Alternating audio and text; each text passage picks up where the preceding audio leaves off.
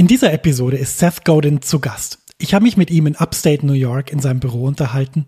Wir haben sehr viel gesprochen über Musik, über die Rolle der Musikerinnen und Musiker und wie man wirklich tolle Arbeit macht, tolle Kunst veröffentlicht. Und das trifft nicht nur eben auf die Sparte Musik zu, sondern auf alle. Denn Seth ist der Autor von mehr als 19 Bestsellern. Er ist ein weltweit geschätzter Experte für die Kunst, tolle Arbeit zu machen. Er hat äh, unglaublich viele Menschen inspiriert durch Akimbo, durch seine Workshops, durch seine Bücher, durch seine Online-Kurse. Und Seth Godin ist eine lebende Legende und nicht zuletzt hat meine Arbeit unglaublich stark beeinflusst. Und äh, deshalb freue ich mich riesig, dass Seth Godin heute in dieser Episode von meinem Podcast zu Gast ist. Herzlich willkommen zur 112. Episode von Max Guitar Hangout auf maxfrankelacademy.com mit mir, Max Frankel. In diesem Podcast helfe ich Gitarristinnen und Gitarristen, große Fortschritte auf der Gitarre zu machen, ohne sie mit Tonnen von Material zu überfordern. Ich präsentiere nützliche Übungen und Konzepte, mit denen du fantastisch spielst und viel mehr Freude in deiner Musik hast. So begeisterst du nämlich dann auch dein Publikum. Mehr Infos über mich und meine Arbeit findest du auf meiner Website www.maxfrankelacademy.com. Herzlich willkommen zu dieser Episode. Schön, dass du mit dabei bist. Ja, das Interview mit Seth Godin hat mir wahnsinnig viel bedeutet, denn äh, Seth hat mich durch seine Bücher wahnsinnig inspiriert für meine Arbeit. Sehr viel von dem, was ich in der Academy mache, äh, fußt auf Sachen, die ich bei Seth Godin gelesen habe. Ähm, mir hat es sehr viel Spaß gemacht, mich mit ihm zu unterhalten. Wir haben viel über Musik gesprochen und ich glaube, dass äh, ja man ganz viel daraus ziehen kann aus dem, was er denkt über Musik, äh, aus dem, was er denkt, wie man Musik präsentieren sollte und was vor allem allem die Arbeit ist, die man machen kann. Und die betrifft ja nicht nur jetzt Leute, die jetzt professionell Musik machen, sondern das ist in jedem Beruf wichtig. Also wenn du jetzt ähm, einen anderen Beruf hast als der, dem des Musikers oder der Musikerin, dann bitte ähm, check seine Arbeit aus, weil die, die Arbeit kann dir unglaublich viel helfen für deinen Beruf, für das, was du machst, für das, was dich begeistert. Und deshalb freue ich mich jetzt riesig auf das Gespräch mit Seth Godin. Viel Spaß damit. Gleich geht's weiter, davor habe ich aber was für dich. Die neue Jazz Standards Mini Lesson. Die ist kostenlos, dauert 90 Minuten und wir schauen uns gemeinsam an, wie du Standards auf der Gitarre perfekt lernst. Ich zeige dir, wie du die Melodie jedes Standards mit einem tollen Fingersatz für die linke und rechte Hand mühelos spielst und welche Akkorde sie perfekt unterstützen. Außerdem verrate ich dir, wie du mit einfachen Mitteln ein mitreißendes Solo spielst, ohne dass du ein Dutzend neue Skalen und Arpeggios lernen musst. Schließlich zeige ich dir, was du üben musst, damit aus all dem mit deiner Band tolle Musik wird. Meld dich jetzt für die Mini-Lesson an. Du findest sie unter www.maxfrankelacademy.com Schrägstrich Standards. Ich buchstabiere mal www.maxfrankelacademy.com Schrägstrich S-T-A-N-D-A-R-D-S. Du findest natürlich diesen Link auch in den Show Notes. Viel Spaß mit dieser Mini-Lesson und jetzt geht's weiter im Podcast. Thanks so much, Seth, for having me. It's such a pleasure and an honor for me to, to be able to do this interview with you. And please, for the two people in my audience that haven't like heard from you, although I urged them to read your books and said they will change their lives, what what are you doing? What what change are you seeking in the world? Well, I used to run a record label briefly. Um, most people don't know that. I'm a teacher, an author. I talk about the post-industrial complex and how individuals have more power than they think they do. I talk about changes to industries. I talk about marketing, and mostly I teach people to make a ruckus. Awesome. So I'm so glad that we're doing this interview because you have changed my life as a musician and how I think about my art and how to present it to people. And secondly, because I think your insight is so brilliant and so also like positive and confident uh, for the world we live in. You know, like it is really. It it when I heard it, it, I thought, oh, this is this is amazing. This is something else. Like this is not the normal thing that everybody tells you that that music is is uh, going down and record sales are going down and it's all crazy, awful and stuff. So, and I think the third reason why your message resonates so much with me is because my mother was like a person that, or is a person that looks people in the eye and tries to see them as humans and and like Good really really talk to them. And uh, she really made a difference to my high school because she works uh, worked in the administration and like she really cared for people. That's great. So I think that's the main reason why your message Thank you. resonates so that much. means a lot to me. Cool.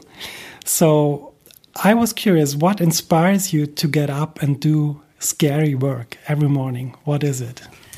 Well, that's pretty simple. It's the people I'm able to serve. I mean, I think if the people I was writing for and teaching didn't care and weren't pushing, then I'd have nothing to move forward with. I'm inspired every day by the musicians, the writers, the organizers, the people who create, the makers. That forward motion is all we've got in whatever field we're in. And if people are willing to help me push them forward, I think that's great. Yeah. Early in your career, there is a story that you tell about those 900 rejection letters. And this story kind of reminded me about like what every young musician does when she wants to get a proper gig, you know, like send out some emails and Yeah. tell, this is my band, this is my music. Um, do you want me to play? And then there's like, they say no. yeah, they may, most of the time they don't say anything. Right. They just don't reply. So, what is like the the the key learning that you took away from from this kind of experience that you had? Well, I think that the key difference was that it was 30 years ago.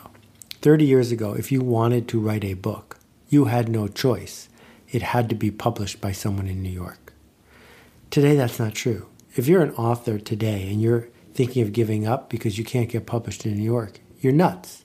Because you can get published on the Kindle tomorrow. You can get published today in PDF. And the same thing's true if you're a musician. So it's worth remembering that for 10,000 years, musicians didn't get paid. For 10,000 years, musicians played because they wanted to. And if you could get more than six people to listen to you, that was a big win. And there was a division between what you did for a living and what you did because you loved it. And it's only, you know, Frank Sinatra, Van Morrison era when we say, wait a minute, you could become a multimillionaire with a private jet and groupies. This is an, a profession. Well, guess what? It's not so much a profession the way it used to be. It's not a profession the way it was when you got picked by, you know, Ahmet Ertegun, when you got picked by Atlantic Records, when you got picked by John Hammond. That was magic. And if it could happen for you today, I hope you will take it. But it's not going to happen for you today. So, given that it's not, what does it mean to pick yourself? So, my friend Keller Williams does 200 gigs a year.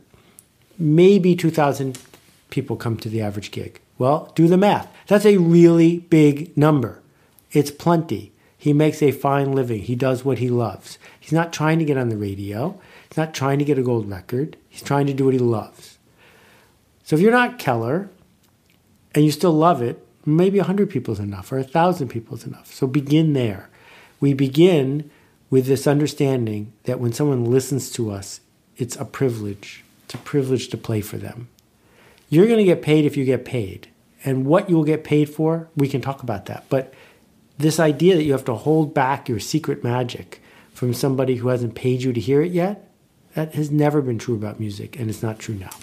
So another thing that I wanted to ask you, you you talk a lot about interacting with your audience in a way they want to be interacted with or want to be talked about.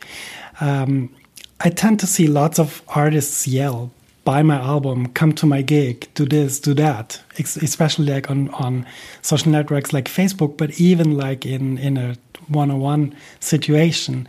So my question for you is, um, that's not really what you meant, right? So, so how could they show they care for their audience? Okay, so direct marketing is based on doing things that work and then doing them more.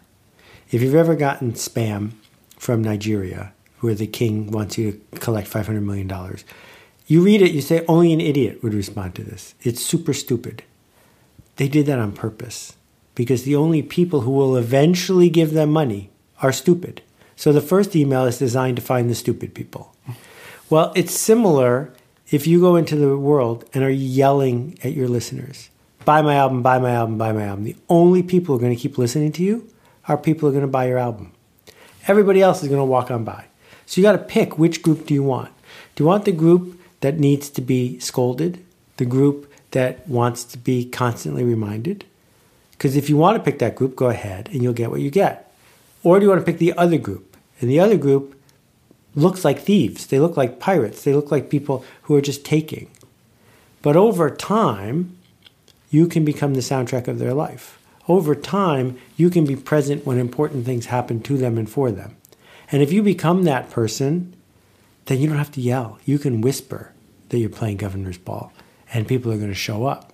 Not because they can't get your music for free, but because they can get your music for free. But it's worth paying for it because they're getting something besides the music. Hmm. So, in the so called music business, which we both agree isn't not a business. Yeah, there are a lot, lot of big players that we as musicians have or slash had to deal with, like the booking agent uh, at our favorite club, the A and R person at the only label that still has some money left, the PR person that we need to get our record to journalists. To me, like these are all people that pick you, like the, they they tell you they tell you you're worth being picked and Mm-hmm. yeah so could you talk about the concept of picking yourself and what like musicians could do instead if they find out that they don't get picked as much as they want to So last year I spoke at Carnegie Hall, and um, I, I said to the musicians, there were 30 of them, they were some of the best of their type. Almost none of you are going to get a job at a Philharmonic. Let's do the math, right? There's 30 Philharmonics that matter in the United States, maybe, and they each have five cello players, and the average cello player lasts for 30 or 40 years. So, how many important cello seats are going to be open this year? Two, three? And how many schools are there like yours? Seven? Where, how do you do the math? You're not, you can't get picked. But you know what you could do? What you could do is start a quartet, and you could set up your chairs in Grand Central Station and just play. What you could do is start a quartet and perform for people who want to hear you. What you could do is solo at a church for free. You could just show up. Then what would happen? Right? You would have no imprimatur. You would have no approval. You would just show up for free. Then what would happen? Well, most of the time you'd be ignored. But if you showed up at the right place at the right time with the right music for the right people, some of those people would hear you and they would hear your gift. And your engagement with them, I think, is the reason you went into this, not so some casting bureau would pick you and announce that you were the winner. Because if that's why you got into this, you're going to be really disappointed. Hmm. yeah. In a lot of your books you talk about the concept of proudly excluding some people and producing stuff for the weird instead for the mass market. So could you talk a little bit about that and also what this idea could mean for musicians when they are producing albums or whatever Um, so my cousin lives in Brooklyn, and for his birthday, uh, he went to a concert. He got two friends who didn't want to go to go with him to hear a band that plays so loudly that you feel it in your bones. You have to wear ear protection, and it's not clear they play anything with a melody. They just hurt you, and that's weird, right? That's just weird. Hmm.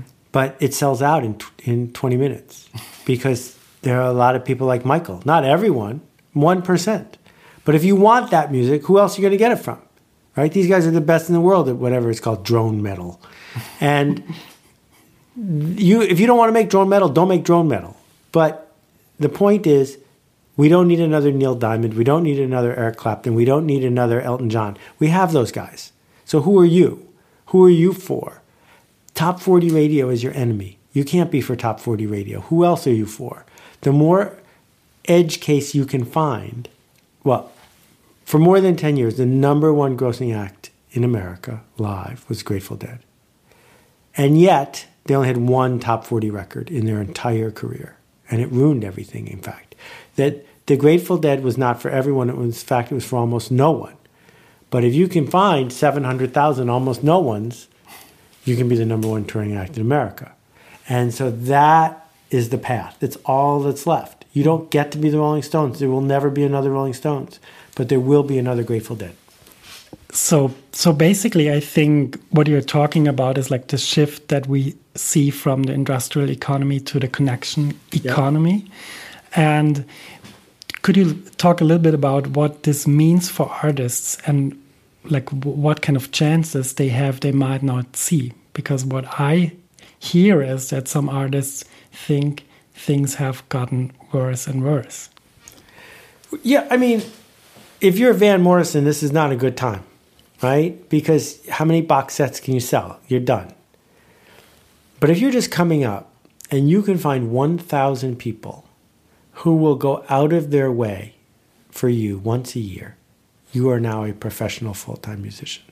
Because 1,000 people paying $75 each for a concert and a recording, which is a fine price to pay, that's $75,000 from one tiny group of people.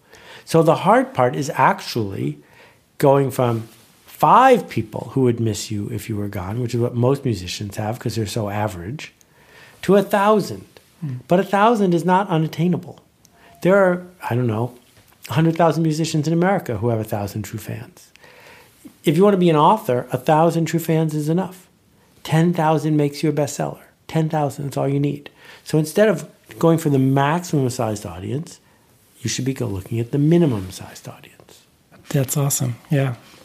So another thing that you that you always mention is that you try to build or a musician or artist can uh, build trust among their audiences and uh, you build trust by being generous and sometimes what I experience is when you try to be generous and doing things a little bit differently, then people are very suspicious mm-hmm. that you want to like trick them or that there's some kind of strings attached that they right. don't see at the moment. So how do you deal with that? Or is this like a thing that you also noticed? Or, or well, I, but let's be clear. Generous does not mean cheap. Generous doesn't even mean free.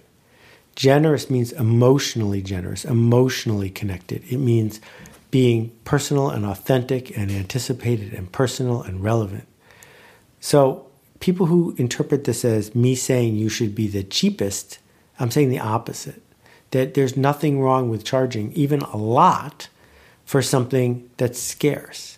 But for things that aren't scarce, that you are able to produce, this generosity of connection, of course it scares some people because it puts them on the spot. Because if you're going to extend yourself, then our culture seems to imply that they should extend themselves back. And a lot of people don't want to do that. They want it to be more of a cut and dried thing. And those people aren't for you. It's okay to say, oh, I hear you, not for you. Go turn on the radio. Hmm. That's okay. Yeah. Amazing. So, what I got from Permission Marketing, a famous book that you wrote and that I'm sure has influenced a lot of people, lots of lots of people, is that a great chance of our society or of our time is to get in front of people and present them something that they really want to get instead of like interrupting them when they mm-hmm. see their favorite soccer or football game. My question is this first step like uh, to to step in front of someone is it is there a, a good way to to make it feel not interrupting for them? Yeah. You don't step in front of them they step in front of you. That the best way to do it isn't for you to go knock on their door it's for them to come knock on your door. Why would they do that? They would do that because they heard about you from a friend because you did something remarkable, because you made a purple cow. So if you think about how did you hear about um, the Arctic Monkeys, or how did you hear about uh, Cyril Lemay, or how did you hear about Jen Chapin? You didn't hear about those people from a commercial. You heard about those people from a fan. So tell 10 people. And if they don't spread your stuff, then your music's not good enough and make better music. And then tell 10 more people. And one day, those 10 people will tell their friends. Nothing spreads faster than music. The number one video of all time is music. Psy reached 2.5 billion people. Hmm. So you got to decide which group you want to spread to and then make something that those people want to share. Yeah, and you don't urge them to share by telling them, yelling them to share. They're not going to do it for that reason. They're going to do it because it's good for them, not because it's good for you. Yeah. So another question that I have, like what I see in what musicians do, they first of all they kind of hate marketing. They don't want to have anything to do with it. Then they discover it, and then they set up all those email funnels and urge people um, with like limited time offers to buy their stuff. Do you do you like that idea that musicians do that? Well, not at all. I mean, let's be really clear about what marketing is. So when Brad Mehldau plays a nine-minute version of a Beatles song on the piano, that's marketing. And when Kiss put on makeup, that was marketing. And when Jimi Hendrix started his Guitar on Fire, that was marketing. And when Miles Davis turned his back to the audience, that was marketing. You, you know, marketing is what we make and how we make it. That's what marketing is. So if all you're doing is playing the Bach uh, concertos note for note, you're probably not doing marketing. But everybody else is doing marketing. That's what it, the thing you did that someone talked about is marketing. The thing you did that they remembered a week from now is marketing. That is what you're not doing a good job of. The, all the time you're spending doing that other nonsense, that's not marketing, that's spam. Hmm. You don't need, you, you're not going to be a satisfied musician if you're spending your time doing that. The way you become a satisfied musician is by creating songs and experiences that people want to share. So, how did the Grateful Dead grow? The same way Keller grew. So, Keller says to the audience, if you want to record it, record it. Here's the soundboard, plug it in, spread it to anybody you want. But when you come to one of my concerts, it's not a concert, it's a party. Not only is it a party, it's a party for people like us. You will look to your left and you will look to your right, and you will see people like you doing this thing you love to do. And the next time I come to town, you're going to bring a friend because it's better with a friend. That's how he did it. That's that's amazing, and I hope many musicians listen to that and change their funnel kind of thinking. So, what I wanted to ask you um, is something that every musician knows. Like, um, how do you deal with the fact that people didn't get your idea, like especially like in the beginning of your career? And I think it might happen again because it's it's something that just happens. How do you deal with that kind of pain, or maybe with that kind of feeling? Well, I hope you can see that it's a really good sign. So let's compare the Monkees and Bob Dylan, right? Bob Dylan got booed off stage when he turned electric. Seriously booed off stage.